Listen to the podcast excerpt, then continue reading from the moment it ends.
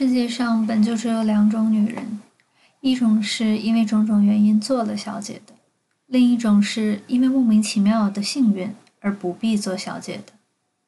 相对于男性工人，女工们在投资者的眼里是更受欢迎的。一方面是女性外来工年轻、健康、勤奋；另一方面，与男性外来工相比，他们往往更能忍耐，更加顺从。资产阶级的婚姻就是一种卖淫，所有的工资劳动都是一种形式的卖淫。日常时间虽微小、琐碎，却是日复一日的积累。女性在其中慢慢的成长、成熟，自我形象不断发生变化，观念、价值也不断更新。当群体的政治抗争缺乏其发生的土壤与动力时，这类微小抵抗就成为其最有力的表达，越是日常零散，就越有力量。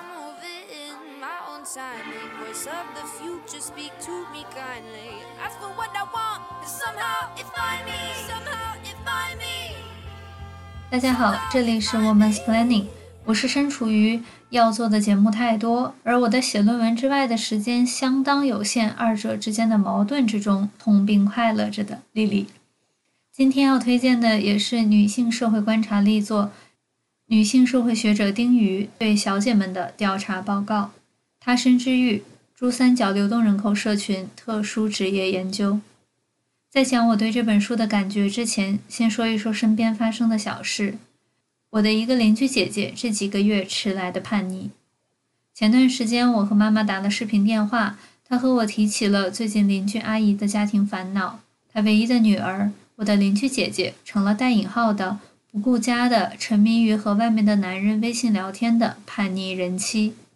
当然了，以上的两点关键词是我后期提取的，实际发生的属于六零后妈妈们的交流语气，比我的用词要辛辣许多。而铺天盖地的对这个姐姐的责备，甚至发生在他们明明知道姐姐确诊产后抑郁，每天都要吃药控制病情的前提之下。而那个一到了育儿相关事务就推辞说到忙的丈夫，以及不提供情感支持的娘家人，甚至是因为压抑的家庭氛围和艰难的孕期以及产程导致的产后抑郁，就这样隐形了。批判集中在姐姐没有履行作为一个妈妈的职责，反而一而再再而三地逃回娘家。最可怜的是，姐姐最近一次从娘家离开是她的妈妈要求的。这个母亲拒绝了身处抑郁情绪中的女儿。我听完姐姐的故事，除了对妈妈说希望她能劝劝邻居阿姨，让姐姐回来住，多宽宽她的心，关心一下她的身体健康，让他们关注抑郁是个严重的问题。除此之外，我什么也做不了。如果暂时把男性在育儿层面的逃避、对维护核心小家意识的缺失，以及传统家庭教育对女性的规训放在一边，这个故事中最值得被讨论的，其实是姐姐的叛逆。她不像常见的蜡炬成灰、三春暖灰的传统母亲形象。当育儿的艰辛或对婚姻的不满压垮了她，她情绪性的、本能性的向更华丽的大社会跑去。她的情绪和她的行动就成了她的旗帜和武器。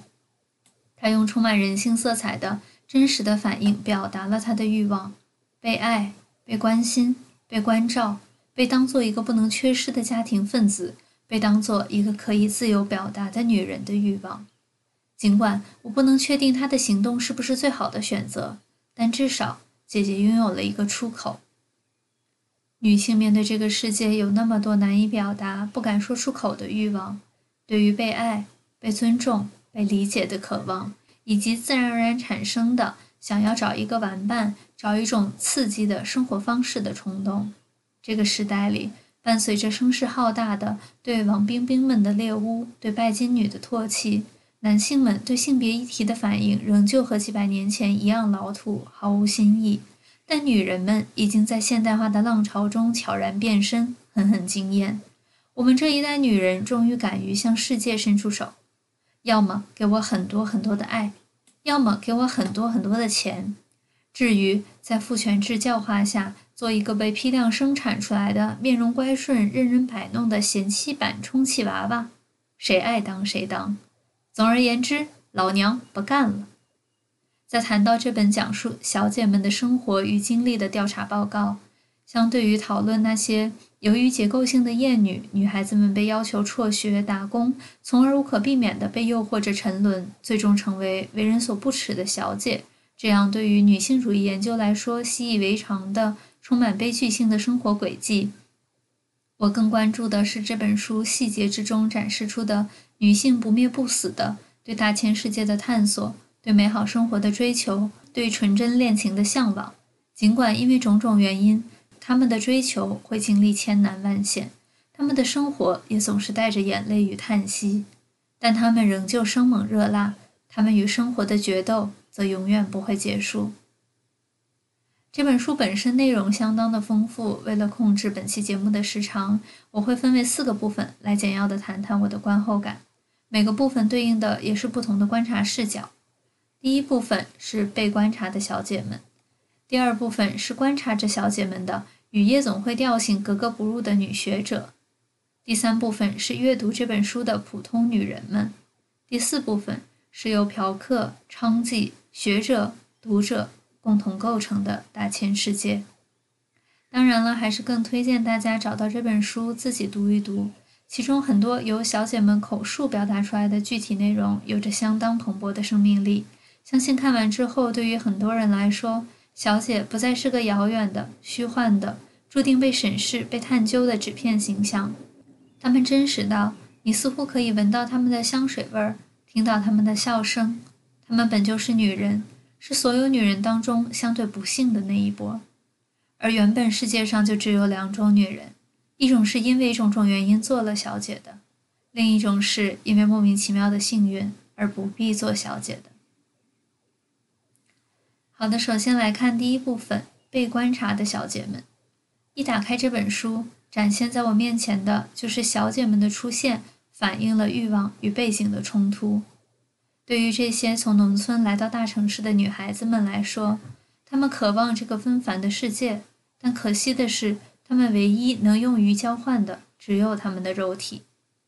当然了，肉体并不仅仅是指的你要躺在床上成为小姐。你也可以作为劳动力参与城市化。最自然的女孩们的开始也都是这样，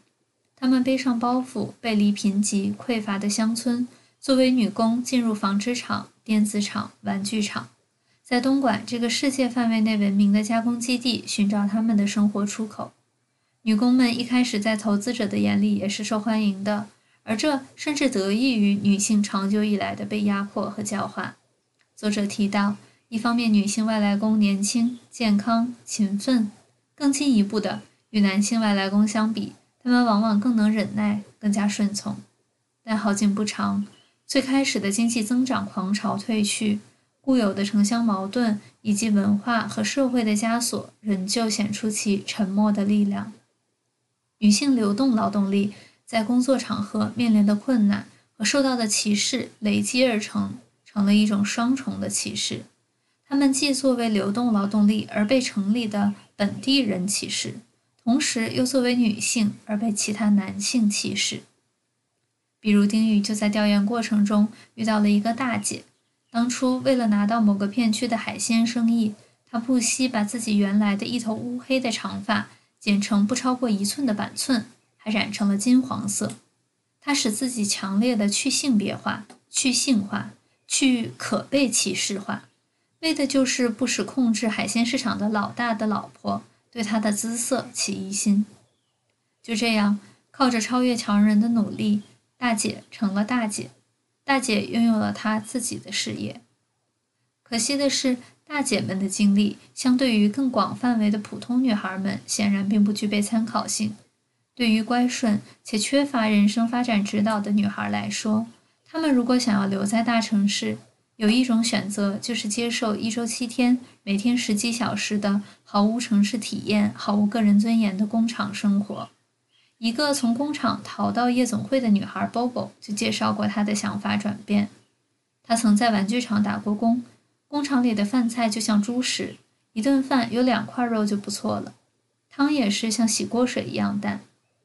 她说，工厂都不把人当人，什么都要扣钱。动不动就拿他们最在乎的钱来惩罚他们。上厕所超过时间要扣钱，请病假要扣钱，带人回宿舍要扣钱，流水线上讲话要扣钱。在那里，人都像机器一样。毫无疑问，在作为场妹的艰苦困境，非亲历者所不能够想象。而如果观者对女孩们从场妹变身小姐的选择，仅仅是打上好逸恶劳的标签，那无疑是种无可救药，那无疑是种无可救药的傲慢。对于这些女孩来说，如果想在有限的青春里稍微拥有较好的城市体验，就得尝试着为自己的人生寻找一条新路。因此，一部分人和 Bobo 一样，选择了成为小姐，即使人数占比不多，但却足以让东莞的 title 从纺织之都变成性都。就像前者是现代化和改革开放下必然的可喜的果实。后者也是一种必然，而如何看待与处理这种必然，是我们的社会进一步现代化、文明化的重要课题。回顾这个迅速的、果决的身份转变，我看到的是这个乡村到城市迁徙的过程中，很多女人抱着摆脱被换成彩礼的命运的希望来到了城市。城市固然帮助了一部分人，但也确确实实的吃掉了另一部分女人。就像作者说的，作为注定的欲望之地，珠三角的娱乐休闲产业成为了那些被解雇的、无法找到工作的，或者对现在所从事的工作感到不满的女性劳动人口的可能选择与容身之处。一方面是隐形的别无选择，另一方面来看，部分女性进入休闲娱乐行业的选择，反映的也是她们对社会现实的反抗与控诉，也表达了她们。对尽快融入城市、分享社会化成果的欲望，这是他们在困难生活中获取生活意义的一种方式。他们渴望褪去工厂的蓝色制服，渴望穿上裙子与高跟鞋。他们渴望积累财富和感受社会生活的实感。甚至一位接受采访的女孩提到，她和小姐妹们每周都会吃一次肯德基。他们走上当时还是灰扑扑的街道，推开街角最为亮眼的。拥有玻璃门的敞亮开阔的快餐厅，这是他们确认都市身份的强有力的方式。另一位学者黄莹莹也在田野调查的基础上提出，女性进入性产业是一种得失平衡，一种自身内部的结构调整，即她可以选择牺牲个人声望、社会福利和部分权利，来换取较高的收入、更轻的劳动强度和相对的自由。就像现在校招 offer 的对比投稿一样，他们把收获和缺少一条条开诚布公地列出来，比较权衡，因此他们做出的抉择都有其道理。做定抉择后，对于一部分不幸中相对幸运的女孩来说，在鼓励自谋出路、自主创业、自食其力的今天，对于一个赤手空拳面对世界的女人来说，带引号的“出来做生意”的名头。为他们披上了一层独立、自主、精明、能干的外衣，而他们在这个行业中摸爬滚打，也确实积累了人脉、经验，开阔了视野，为他们继续在这个残酷的世界里生存积攒了力量。他们会摇身一变成为小老板，在此后的生活里拥有更多选择的可能性，并对曾经的小姐身份守口如瓶。可惜的是，还有更多的人。他们用尽力气，却仍旧收获不了那种真实的城市生活存在感。即使成为了小姐，像作者所说，在城市中，他们甚至无法享受完整的公民权利，还要时时忍受各种歧视与污名。他们只能获取城市生活的外衣，却永远也成不了真正的城市居民。他们会被消费主义绑架，被凉薄的爱情欺骗，甚至被毒品和酒精腐蚀。在年华老去之后，才惊觉自己的一无所有。在这个层面上，所有的女性困境都是共通的。小姐们是，都市剧《三十而已》里的沪漂王曼妮是，甚至在小红书里收到法拉利作为生育奖励的阔太们也是。对于女性来说，这个世界就是巨大的斗兽场，只有绝对的凶狠和绝对的幸运能让我们活下来。谈完了宏观上小姐们的一生，在实际的做事层面，拨开文学和影视作品强行添加的香艳与悲惨，夜场小姐们也就是个平庸中透露着凄惨的打工人，出卖肉体的无五险一金的贫苦劳工。首先说一个让我很惊讶的事实：卖身其实挣不到很多钱，有的时候也就是个力气活。认知所限。小的时候，我看了太多没营养的霸道总裁爱上小白花的垃圾小说，文中女主角的性可以卖出几十上百万的天价，搞得我一直误以为卖身是个一本万利的不对等交易。直到稍微长大一点，看到十元性店的专题报道，看到小卡片上三位数的报价，哪怕算时薪，卖淫也绝对不算高薪服务。而根据丁瑜的卧底和采访，有些被包养的二奶。也就是小姐中的自由职业者，他们不需要上班，也不需要站街，在家中为较为固定的对象提供较为长期稳定的服务，收取费用。而当男人不在家的时候，他们通常还会兼顾一些别的工作，比如帮工厂做些零活，或者当临时的清洁工，甚至会出去站街拉客。几个月呢，才会赚到两万块钱。看到这里，我突然想到了《三十而已》里。被许幻山养在月租金两万的房子里的林有有，瞬间明白，编剧就是和我一样，曾经看着那些垃圾小说长大的生活白痴。而社会对小姐们生活状态的知识匮乏，也反映了我们曾经的冷漠与躲闪。偶尔呢，当然也会有出手阔绰的客人，随随便便呢拿出几万块的奖金，但是这些钱也出人意料又情理之中的存不下来。总之。想要通过当小姐来赚钱、攒钱、完成资本的原始积累，这是一件非常困难的事。即使把尊严和收入放在一边，做小姐呢也非常的不容易。他们还会面对无穷的危险。首先就是他们最基本的人身安全得不到保障。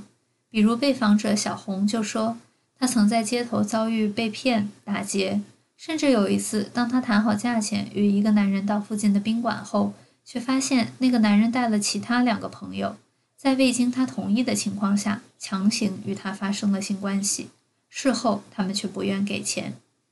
而一个拥有小姐身份的被害人，就是一个完美的有罪受害人，他得到救助和支持的可能性也极低。小姐们只能在生活中把这些苦果自己吞下。在对于普通人来说习以为常的安全里欢欣鼓舞，而小姐们所受的伤害远不止于拳脚。长期日夜颠倒的生活里，药物有意无意地成为了他们提神、振奋、抗疲劳的工具。药物的迷幻作用还能帮助他们抵抗负面情绪，减轻自己内心的纠结和痛苦。以痛苦减轻痛苦，以迷幻来迷惑自己。是小姐们身处无法逃离的困境里无奈的选择。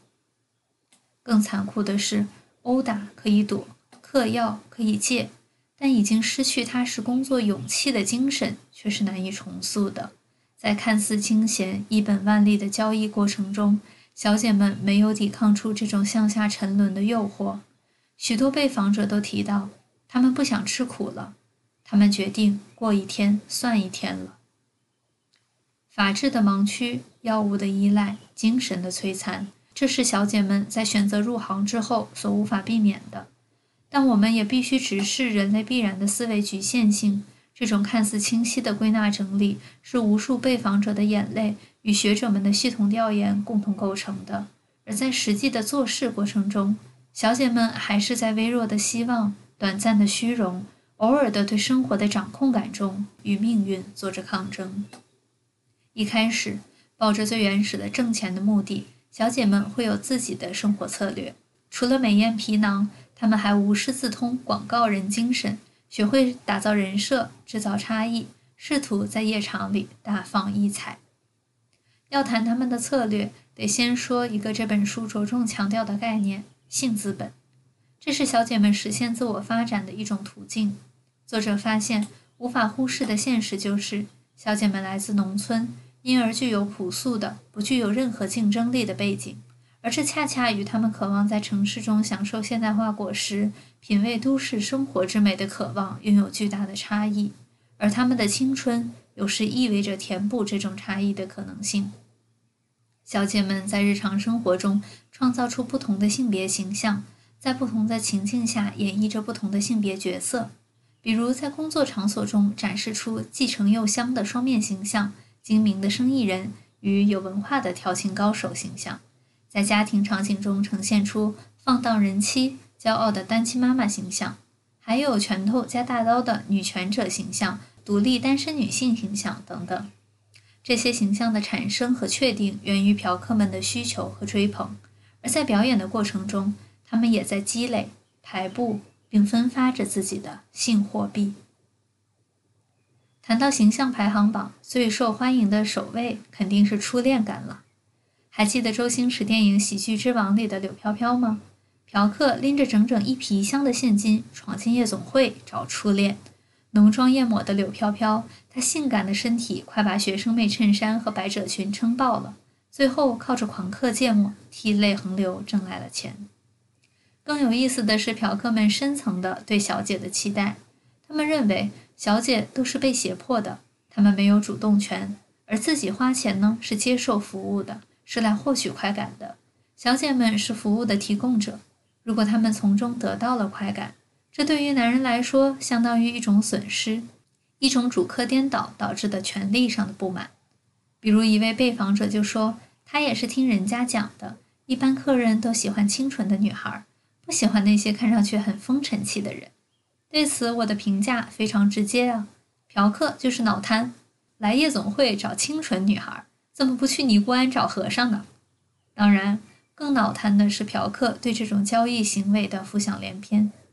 有个客人自述，成为某个女孩的常客之后，他会情不自禁地想，在遇到我之前，他到底做没做过呢？我觉得不可能没做过，但是他的样子又好像很清纯。我一下都搞不清他是不是对我有好感了。在这本聚焦着女性生存纠结的报告里，男性们在偶尔的角落里展示着他们的矛盾和冲突，一边用钱去购买性，一边又试图从钱货两栖的性里寻找爱情。这可能也是结构性的厌女与人根源性需要情感的矛盾之下畸形的产物吧。第二种受欢迎的人设是书卷气。斯文有知识，不抽烟，不讲脏话，让嫖客们在夜总会感受小清新体验。在讲述这种差异的时候，在这个赛道上一骑绝尘的小姐莹莹强调了她念过书这件事对其个人发展的重要性。有意思的是，她的读书有用论用出了性意味，这个文化资本也成了性资本的一部分。想象一下。场景在滑稽之中，有种时代性的悲伤。受欢迎人设之三是爱学习的生活斗士，他们有时呢还是单亲妈妈，朴实无华。常见的形象，比如在电影《我不是药神》里，为了患病的孩子辛苦筹钱的钢管舞女郎母亲。他们出卖色相与尊严，却是出于相当值得尊重的目的，因此具有让客人出人出钱的魅力。丁鱼呢也接触到一位小姐给某学院的教授常客服务，时间长了，竟然得到该教授的怜惜，除了家中让他多挣钱以外，还得到了上该学院夜校的机会。从第一类初恋感到第三类救人于风尘，男人一边逼良为娼，一边帮妓女从良的涌动精神，着实让人感动。介绍完这三种具有代表性的形象。想必大家对小姐的生活的服务策略有了一定认识。表演和身份制造在女性性工作中，既是自我保护的技巧，也是审美劳动和情感劳动。从这个角度，我们很容易将小姐定义为一种职业。但更重要的是，在这个过程中，小姐们的个人意识构建，在互动中意识到性选择中偏好的存在，意识到性场域中的竞争。审视自己的身体与风格，从而定位自己，感到差距，做出回应与转变，拿出最好的自己。这就是一种前台工作，像照镜子一样，具有高度的自反性。在这个过程中，小姐们一次次地审视自己，观察自己，因而确认自己的存在，感受自己的生命状态。虽然发生的时机和位置都不太完美。但蒙起眼睛、捂住耳朵、拒绝问问自己是谁的女性们，恰恰需要这种自我观察。最后，我以上使用的设计人设、打造差异等具有传媒性、常规工作感的词语，是否能勾起大家的共鸣，或者说是疑问呢？回到这个我已经略过无数次又遭遇无数次的问题：既然卖肉是卖，那么卖脑子是卖吗？都是打工人，那么差距到底又在哪里呢？在工作中，如果我们也曾被羞辱和伤害，那相对于小姐们所经受的，又能说是有区别的吗？这个问题大家可以先思考一下，我会留到最后来谈谈我的看法。再说一个上钟期间的小姐们的心理小细节：可以上床，但不可以接吻。在我看来，这是一个相当戏剧化的自我表达。小姐们说可以上床，可以发生在普通群众眼里看来相当荒谬的性爱形式。但对于亲吻，小姐们避之不及。一方面，他们会认为这是一种极其危险的传播 HIV 病毒的途径。而为何他们会有这样的认识？社会学家说，这和他们对爱与亲密关系的理解有关。小姐们即使选择了做这个，但在内心中仍旧对纯真的与金钱交易无关的爱情有憧憬，有难以为外人道的坚持。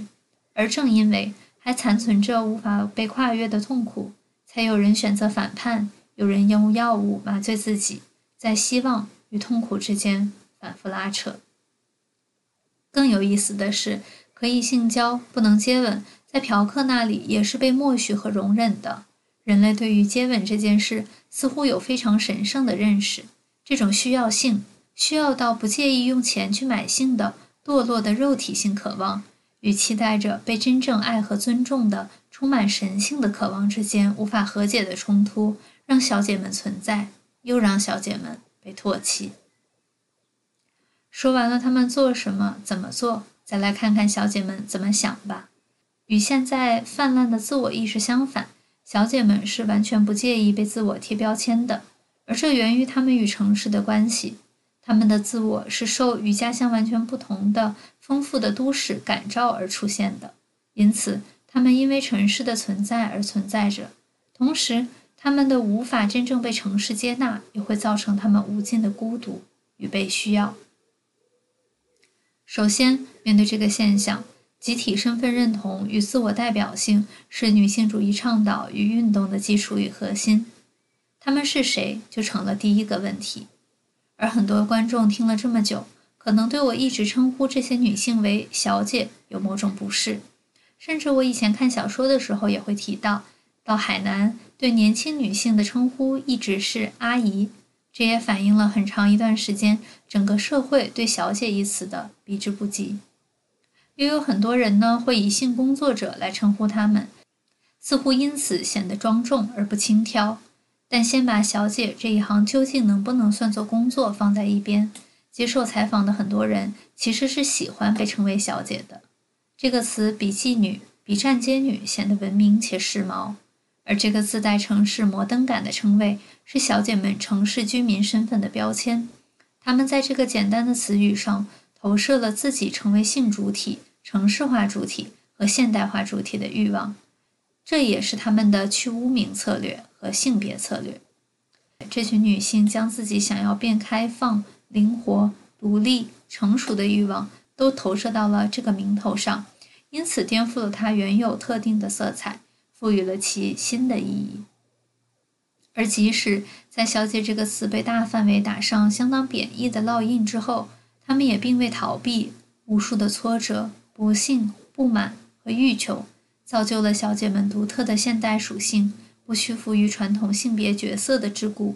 不安于父权文化下的顺从生活，宁可独辟蹊径，也要摆脱一切旧的印记、乡村的印记。而小姐的身份与污名，此时恰好赋予了他们这种破罐子破摔的勇气与决心。小姐们就是小姐，在这个充满渴望、期待与贬损的名称下，我们听见的。还是无数个女孩对这个世界的欲望。既然还是欲望，就来谈谈她们有哪些无法被满足的欲望吧。首先是对世界的欲望，除了一开始介绍过的女孩们对现代化的渴望，还有相当具有女性主义色彩的，从自身出发的需要。比如，一位从乡村无趣的婚姻和日常生活里出逃的被访者就说：“当他离开湖南农村南下广东的时候，他就有了很清楚的目的。他不仅要赚钱，而且还要看看自己在两性关系中能走多远，能享受多少乐趣。”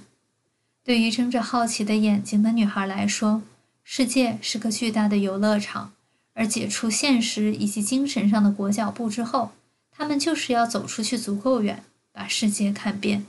而无论遇到的是多大的痛苦或者不公，这些都是他们总归聊胜于无的宝贵生命故事。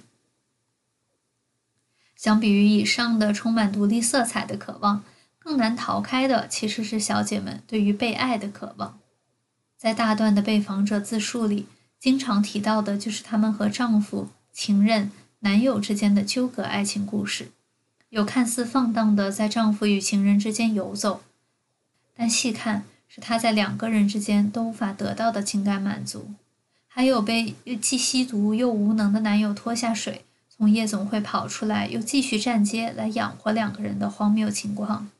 也有自述贪玩和朋友私奔出逃，没钱了就来做小姐的无奈；更有前一晚拳脚相加，后一晚端茶送水嘘寒问暖的暴力与温情并存。小姐们在这样畸形的亲密关系里寻找着有可能的爱情，他们的神色是那么诚恳，但是他们的收获也是那么的微薄。在充满性别偏见的社会，女人往往要为自己的困难和失意埋单，困在各种不满意的关系里，被抽取沉重的情感罚金。当她们试图逃离，试图从烦闷中解放出来的时候，又会被强加以各种形式的社会控制。相比于农村习俗和文化中根深蒂固的性别歧视，似乎这种以情感为诱惑、为惩罚的控制，才是最难以逃脱的。即使少数聪明女孩逃过了最难的情关，她们还面临着好像永远也上不了的岸。丁宇发现一个现实：小姐们常说，因为要多赚钱才出来做这行。但他们中的大部分人都积攒不了多少钱，他们也常说等赚到几万块就不做了。实际上，他们很可能经过许多年都无法达到目标。日常能赚到的钱本就不多，而非常偶尔、无定性的大额小费带给女孩们的不是银行存单，而是学坏容易学好难的、快速养成的大手大脚的花钱习惯。观察小姐们生活的时候。丁鱼偶尔会对小姐们的消费观感到震惊，比如对于很多人来说微不足道、细碎、表面不重要的东西，小姐们却常常能从中感到满足。她们选择满足这些欲望的方式，又常常为我们所诟病。在消费主义阴云笼罩的城市里，吃什么、用什么、怎么住，似乎都成为了一种城市居住的符号。比如《三十而已》里的小细节。上海土著钟小琴讲一口标标准准的普通话，而外来务工贵姐王曼妮一口吴侬软语。当你是异乡人时，为了迎合城市的气息，便自动自发地装模作样起来。在这样的都市里生存，小姐除了青春、肉体和性外，没有其他可用的资源。要对抗这种阶层分化、身份污名和克服现实中的生活困难，成为自己。实现自己成为现代化和都市化主体的欲望，只能通过日常中微小的自我实现，通过自尊自信与自我形象的提升来达成。他们因为新衣服和化妆品欢欣鼓舞，他们为住在高档小区里志得意满，他们想要用吃好的、用好的来证明自己的某种值得存在。我在这种心理描述中看见的，又不仅仅是小姐。是我们所有人与相隔甚远的、似乎到不了的名为满足与幸福的人生对岸。小姐们的被观察报告大概就是这样。即使他们的处境不会越来越好，我至少希望的是，他们的声音能被听见，他们能拥有向世界诉说的机会。而这个机会恰恰来源于观察小姐们的女学者。女学者对于小姐们来说，其实也有着别样的三重身份。先看最简单直接的第一重，她们是小姐生活的侵入者、观察者、评价者。而丁瑜对于这种身份对立曾经有过担忧，学界对此也有无可奈何的共识。学术讨论中，群体身份的单一倾向难免造成精英话语对日常多层现实的支配。他介绍的，甚至是转述的小姐们的生活，都是无可避免的二手信息，经过他有意无意的筛选和补充。而为了尽可能的接近真实，他选择拿出尽可能的真诚。因此，我们这些读者才能在书中收获小姐们的偶尔的敞开心扉。而小姐们和他的互动其实很有意思。一开始，丁宇顶着纯素颜、大眼镜，充满学生气的混迹于夜场，小姐们好奇也心怀防备。丁宇说，有时候小姐们会问他，在小姐这个话题上，国外的情况是怎样的？我想，这一方面是他们对于其他地方和他们一样的人会有什么样的经历和境况感到好奇；另一方面，这也是小姐提出的考验。如果他能简单明了地说清楚这些，他们才会相信丁宇真的是学生，是搞这方面研究的人。更有意思的是，作为同龄人之间的攀比，小姐们会试图在丁宇面前避免弱者的形象，尤其是在丁宇作为都市女孩、作为高等学府的博士生的现实条件下，一种赤裸裸的阶级不平等性得到了展示。小姐们有意无意的会想要呈现较强的姿态。至少证明自己不是那么凄惨或坎坷，或证明自己在娱乐行业里也能较为自在和幸运。而这种强撑着的自如，在现实映衬下显得薄如蝉翼。而我印象最深的，还是小姐们的那种明白：再吃苦的人都是知道的，也许能浑浑噩噩一时，但恒久的痛苦往往是无法被忽略的。丁玉还记得。二零零六年三月，他第三次在夜总会见被访者小李。凌晨十二点多，迪斯科的音乐越来越大，震得人心咚咚直跳。有的人已经醉得一塌糊涂，不知天有多高，地有多厚了。小李看着形如狼狈的他们，转头对丁宇说了一句：“你一定要好好读书啊。”在看每一本社会学报告的时候，我无一例外的，在狼狈的、粗鄙的、野蛮的、生猛的普通人们身上看到难以被忽视的朴素的善良。他们身处于无可奈何的境地，把无法诉说的心酸与可能的期待寄托在丁宇们的身上。学者们带着无法被拒绝的冠冕堂皇的理由，闯入普通人的生活之中。让他们看见实实在在存在着的幸运儿，嫉妒有，怨恨有，但最后的时候，他们还是会给出最真挚的鼓励，仿佛是对着曾经站在人生选择路口的自己说：“你一定要好好读书啊！”有的时候，我会被自己的这种幸运感到可耻，我不知道怎么面对那些女孩的别无选择。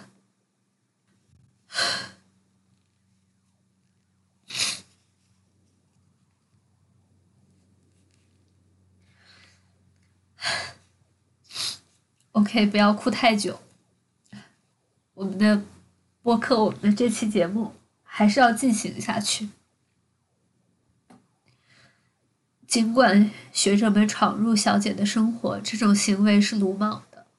但他们也成为了唯一愿意倾听小姐们的声音的情绪浮木。比如用站街来供养男友吸毒的小姐小红，她一开始是沉默的，她一直抽烟，直到近十个烟头铺满了饭馆的地面。她突然对丁瑜说：“你能不能把录音关掉？我告诉你一些我和他的事情吧。”这个充满电影色彩的场景宣告了小红内心喷薄的。急在诉说的渴望，而夜总会的小姐妹们听不见，她的男友听不见。如果没有丁鱼，她将带着这些事情孤独的、无声的死去。从这个角度来说，小姐们也是需要丁鱼的。在与小姐的聊天中，丁鱼还能发现新的话题，比如毒瘾、希望与绝望、恋爱的两难境地、过去的经历、未来的梦、朋辈影响等等。他因为倾听而成为了小姐们最特殊的朋友，完完全全的两类人，因为人根源性的被倾听、被了解的需要联系在了一起，很难讲清楚这是一种怎样的独属于女性之间的缘分。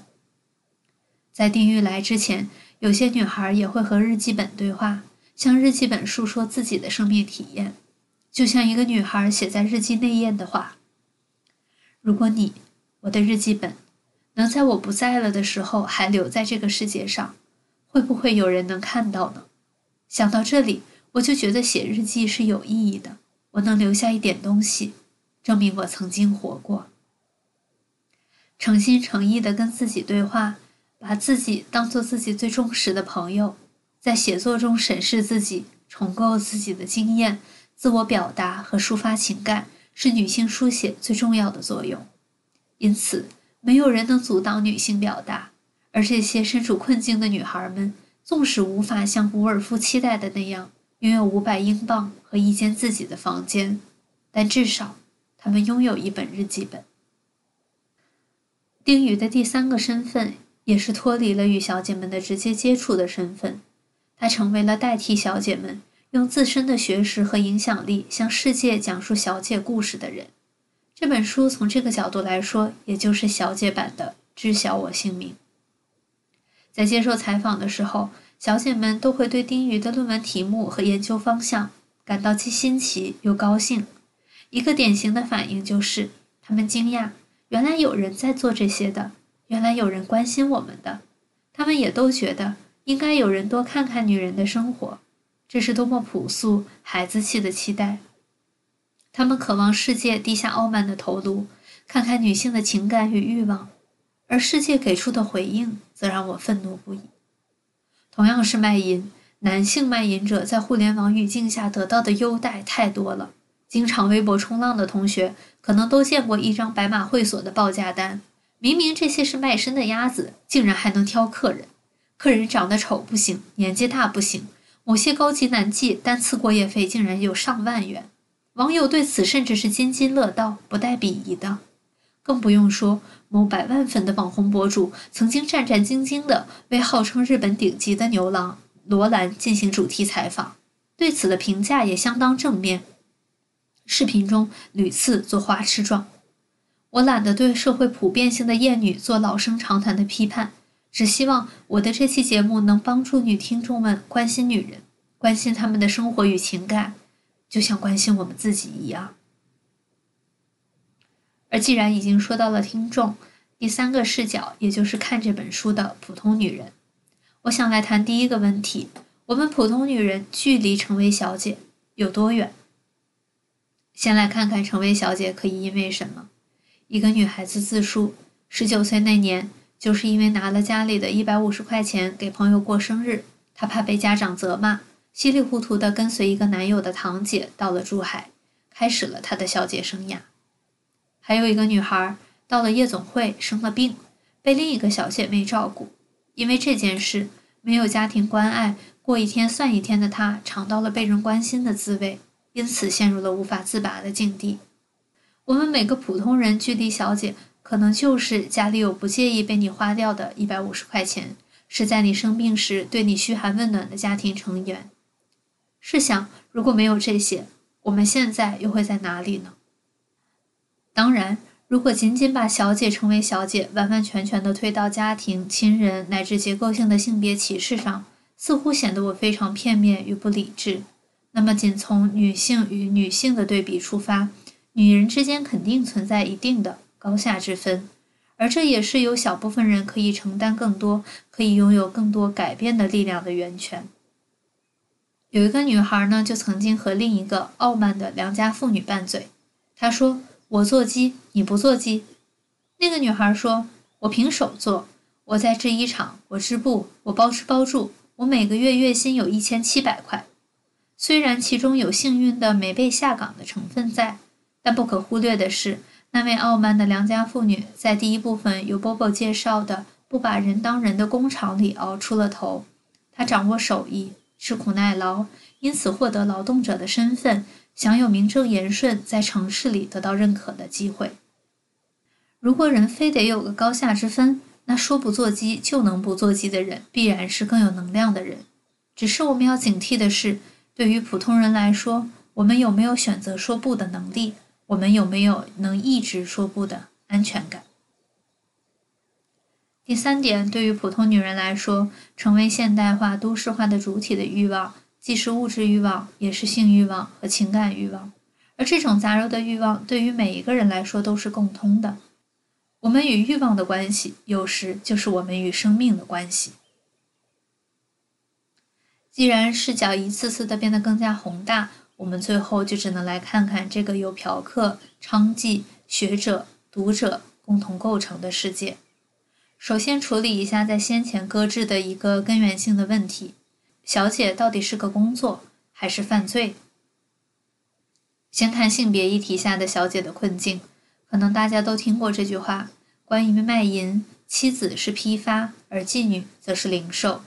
在父权制和资本主义的双重夹击之下，女性为人的概念被消解了，她们成了男性满足欲望的客体和工具。而娼妓制度最终被归类为经济剥削，人在工资制度中被剥夺了尊严。无论从娼妓制度最微妙还是最直接的形式来看，妓女都绝对不是自由意志下自主选择的结果，而是被压迫的受害者。妓女们也许认为自己是自由的，但若从更广阔的意义上来说，尤其是从马克思主义女性主义的视角来看，她们实际上是被压迫的工人。无时无刻不在强化和加剧资本主义的剥削制度，而我从朴素的打工人视角来看，如果卖淫是一个工作，行业平均薪水在哪里？加班时长限制在哪里？公积金、医保、失业险在哪里？一说到这里，我反而是发现到处充满了和卖淫一样没尊严、没地位、没保障、肉体精神同样受到折磨的打工人，处处都是，而我也对他们充满了同情。因此，马克思认为卖淫是一个广泛的概念，男人、女人都有可能卖淫。出卖的不只是性服务，而为了财产出卖的种种服务，其实都是卖淫。比如，只要是因阶级不同而涉及财产的婚姻，都是一种卖淫的形式。因此，资产阶级的婚姻就是一种卖淫。所有的工资劳动都是一种形式的卖淫。想起之前看的一则新闻。疫情期间，生意不景气又要维持房供的女孩选择做色情直播挣钱，不是小姐越发打工人化了，而是在这个经济增长迟缓、劳资关系越发严峻的时代，打工人们越发小姐化了。而“打工人”这个自称其实就很有意思，“打工”这个词本身就体现了体制内就业之外的别种选择，它随着其他就业形式的浮现而兴起。弱化甚至隐去了个人为国家建设贡献力量的色彩，着重凸显了劳方与资方的相互关系。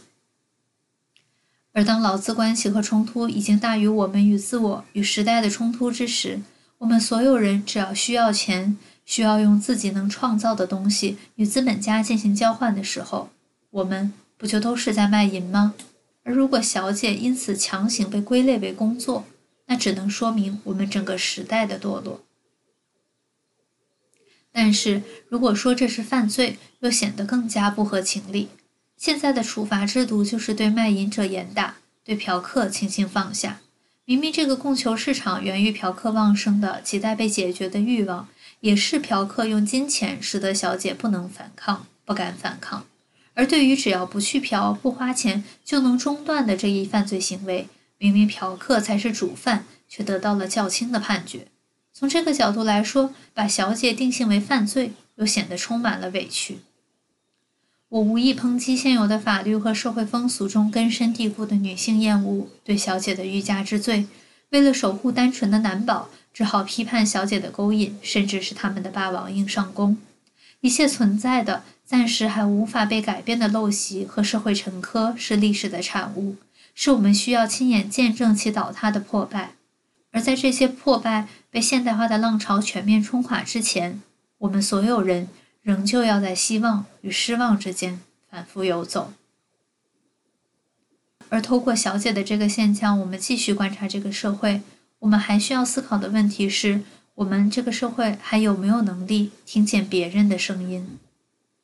随着经济发展，两千年前后，我们的社会进入了一个充斥着自我表达的时代。在社会学研究里就曾提到，八十年代中国人的谈话中充满了各种意识形态，学者感受到一股独特的政治文化。而十年之后，中国的年轻人话语中则充满了心情和感受这样的词语。但再之后，立足当下，公共场域的自我表达又慢慢变少了，人们站好了队。然后等着队里的领头羊说话，其他人只管随声附和。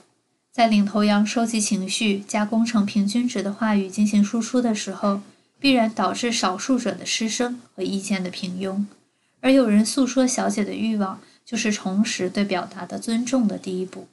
最终，还是像鲁迅先生提到的那样：无尽的远方，无穷的人们，都与我有关。在中国重归世界经济的时候，每个个人都在重塑自己的主体形象，每个个人的自我表征也就构成了国家的文化想象。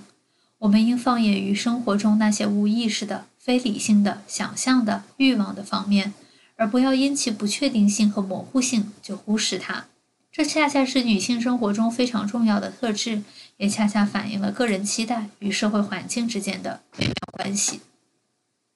我们每一个人的声音，才构成了所有人的存在。中国的女性不仅有屠呦呦、徐颖、闫宁、陈薇，也有小红、小李、波波、莹莹。不承认他们的存在，我们就不算真实认识这个时代。第三点，又是一个根源性的问题：为什么这个世界那么需要小姐？一方面是男性永恒的不满足与对短平快欲望疏解模式的偏爱。我们这个时代节奏太快，个性化愈演愈烈，性别冲突加剧，几乎到了男人女人对分立成两大阵营抢蛋糕的现状。朴素的爱情成为奢侈品，甚至一夫一妻的专偶制本身就必然伴随着男性的引诱。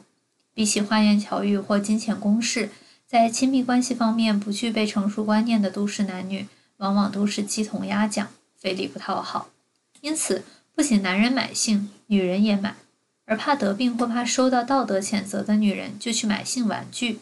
谁能说我们的时代不会继续将性繁殖化、孤独化呢？当然了，这是个相当个体的经验，在此我也只是留下我的一个问题。如果我有机会点亮性经验图标，一定与大家继续分享。在节目里要自述空白到让我惭愧的性经验，也着实算我的大胆突破了。怕被告，先解释，我并不是因为没有性经验，所以批判自己没有性魅力，并因此而自卑。我是为自己单薄的生命体验感到失落。我希望我能多听、多看、多感受，在丰富经历的背景下，我才能进一步找到自己的位置。OK，回来继续说，我们这个世界为什么需要小姐？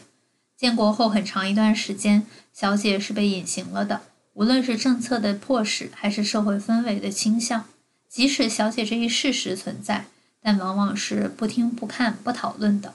但近三十年，女性的身体和性别形象被不断强化。无论是小姐，还是女网红，亦或明星，再到关于直播跳舞是不是擦边、该不该放任穿衣自由，这些往往能引起热议的话题。都反映了国家在长期的女性无性别化和牺牲女性青春之后给予补偿的欲望。整个地区的生活步调都与其中的人的活动互相建构，人改变了空间和时间，而时空的特质又反映和作用在了人的活动之上。无论话语是批判还是拥护，无论对面是嘲讽还是掌声，时代的镁光灯终于打在了女人身上。至少从这个角度出发，女孩们。我们都要好好表演自己的人生角色，我们都要独立书写我们的历史。更进一步说，看完这本书，对于其中展示的欲望和行动，能否让我们理解那些超出于我们常规认识的反叛呢？从生活方式、生活概念、言行举止上改变自己，打造一套新的性别、阶层和权力形象，即使只是表面的、暂时的。也是这群身无资源、身披污名的女人们，作为社会微小的一份子，在面对歧视的社会环境时所能做出的一种挣扎和反叛。更关键的是，我们能否看见反叛表象下我们社会的不足？我们是否具备从离家出走的女孩身上看见义务教育的实行漏洞？我们能否从抛夫弃子的妻子身上看见家庭暴力和恶劣婚姻对女性的摧残？我们能否从天天打拳、四处举报用人单位的女大学生身上看见他们在求职时所经受到的就业不平等歧视呢？如果我们看懂了这些女性的欲望和欲望之下的社会的不足之处，那这场反叛就是珍贵的。那我们所有人就是更有希望的。最后的最后，我想说，既然就像我的标题所说，女性的欲望震耳欲聋，那么我希望这个世界能更加嘈杂，因为每一次发生就是这种微小的日常事件，而它们虽然微小琐碎，却是日复一日的积累。女性在其中慢慢的成长、成熟，自我形象不断发生变化，观念和价值也不断更新。当群体的政治抗争缺乏其发生的土壤与动力时，这类微小的抵抗就成为其最有力的表达。越是日常零散，就越有力量，因为它时刻发生着、积攒着，并在不知不觉中就达到了改变的目的。而我们这个世界之所以能走到这一天，要感谢的人实在太多，而每一个女性的背后都是整个世界。感谢大家听到这里，这一期节目又毫无意外的超时了。做这个播客一个多月，这是第一期，在第一版都已经剪了一半之后，我再次修改了文案，重录、重剪，并出现在大家面前的节目。尽管我的听众不多，但我必须对节目、对这本书、对好不容易得以发声的被叙述者们负责。我也由衷的希望这期节目能唤起大家对于身处不同境遇的女性的关心。最后，我想用 Amy Miley 的《Woman》这首歌结束今天的节目。就像她唱的：“女性可以性感，可以纯洁，可以毫无畏惧，可以充满创造力，可以是一切。而当我们诚恳地面对自己的生命体验时，我们就一定会得到这些。每一个女孩能从出生走到这里，背后都是整个世界。因此，祝福我们勇敢、坚强、无畏。再次感谢您的收听。我们下一个周三再见。